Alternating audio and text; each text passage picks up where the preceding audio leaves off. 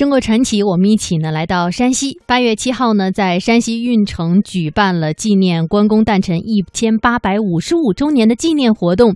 那么接下来的中国传奇呢，我们就跟随雷鹏一起来了解一下关公文化。关公是两千年来人们对于三国之时一代名将关羽的尊称。关羽字云长。出生于公元一六零年，卒于公元二二零年。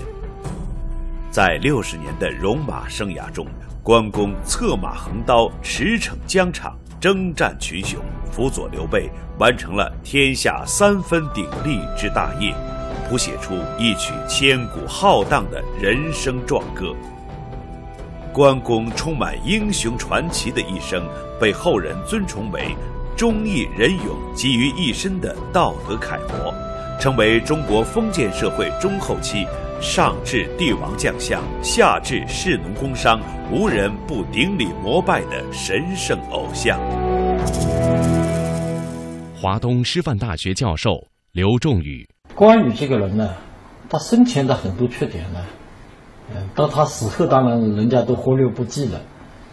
皇帝表彰的是忠义，民间的尊崇他的也是忠义，民间对他信仰主要也是在这点上面。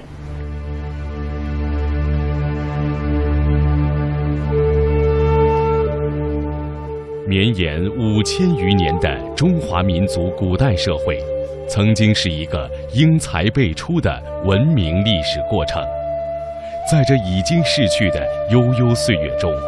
那些曾经在中国古代文明发展史上放射出辉光的历史名人，确实浩如烟海，灿若繁星，难以胜数。然而，在中国古代层出不穷的名人之中，被后世戴上炫目光环并尊之为圣人者，却仅有十人。其中两位，就是被民间尊称为文圣的孔子和武圣的关公。中华社会文化发展基金会关公文化基金主任白玉华：啊，现在都是崇拜，呃，孔子。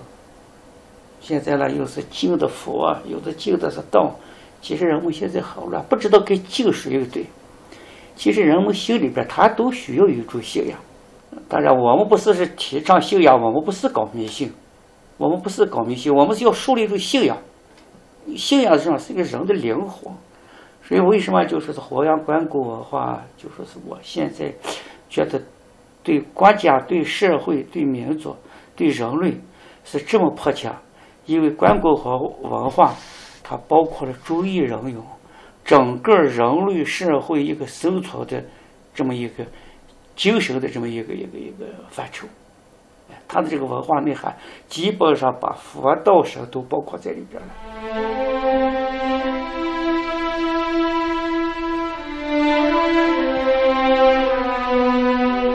关公是儒释道三教所共同尊崇的圣人，儒家尊关公为武圣，在佛教中，关公被尊为伽蓝菩萨。道教更是尊奉关公为关帝圣君。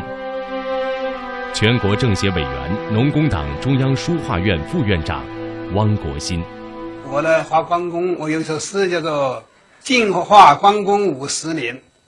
啊，那个现在那个是呃呃就五十多年了吧？因为关公呢，从小的时候，啊，我的父亲就把我抱在我的身上，抱在他的这个旗杆上面，给我讲关公的故事、三国故事。啊，我家乡宜昌的话呢，有关公的点睛坡，有关公的陵墓叫关陵啊，关陵啊，很多关公发生的故事。他建功立业主要在湖北啊，他威震华夏也在湖北，当阳桥啊，那个当时那个都都发生在那个那个湖北啊，走麦城，麦城也是我们宜昌。关岭当年，当年关岭也是宜昌。这话呢，从小时候呢，我就感觉呢，当过那个关公离我们很近，这个呃，这耳闻目染的，对关公的故事特别热爱，那英雄崇拜吧，啊，也是一个，我都非常热爱那个关公的啊，这个他的事迹，他的品质啊，同时他那个形象的话呢，也非常美。说男子汉呢，具有男子汉的美于一身。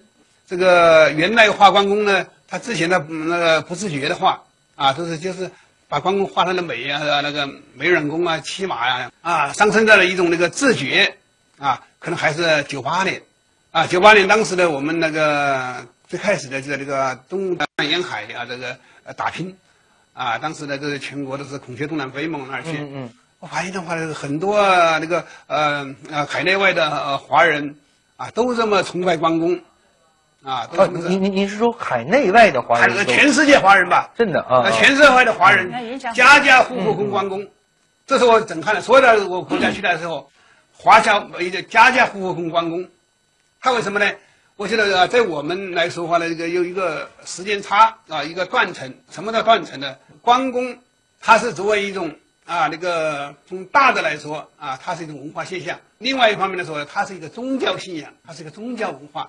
啊，儒道佛，当然儒不算教啊，它是儒学。我们中华民族的精神支柱，三根柱子，儒道佛三根柱子，但是他们不是顶，他们是一个柱，上面是没有屋顶。是关公这个儒道佛，他的一个一个顶盖住了。到最后高瞻的时候，全部都把关公就请出来了。现在所有的儒道佛的庙里面都有关公，都有关公。你说的那人是谁？不敢相瞒，正是。何不早说呢？原来贵人就在眼前，刘兄，你说吧，让俺老张怎么干？说吧。哎，我想招募乡勇，讨贼安民，只恨财力不足。哈哈哈哈哈！这有何难？俺颇有家资，愿与公同举大事。此话当真？某向来说一不二。好。请。哎，胆丝不成线，独木难成林呐！这势单力薄，入盟不弃，某愿相随。这是一九九四年第一版电视剧《三国演义》中关于桃园三结义的故事。桃园三结义是江湖义气楷模，是人们心目中的偶像。全国政协委员、农工党中央书画院副院长汪国新。关公他区别其他的话，他就是呃目的很明确。当时他桃园结义的时候，他就要统一啊，我们大汉一统啊，这个和现在的话来结合，我们啊也是中国统祖国的统一啊，也是很呃很切实的。这个忠义仁勇呢，就是做人的道德标准，道德楷模。关公他是做到了。我这一点呢，在在这个也对我们当今那个时时代啊，这个也很有现实意义。关某虽一介武夫。亦颇知忠义二字，正所谓择木之亲得其良木，择主之臣得与明主。关某平生之愿足矣。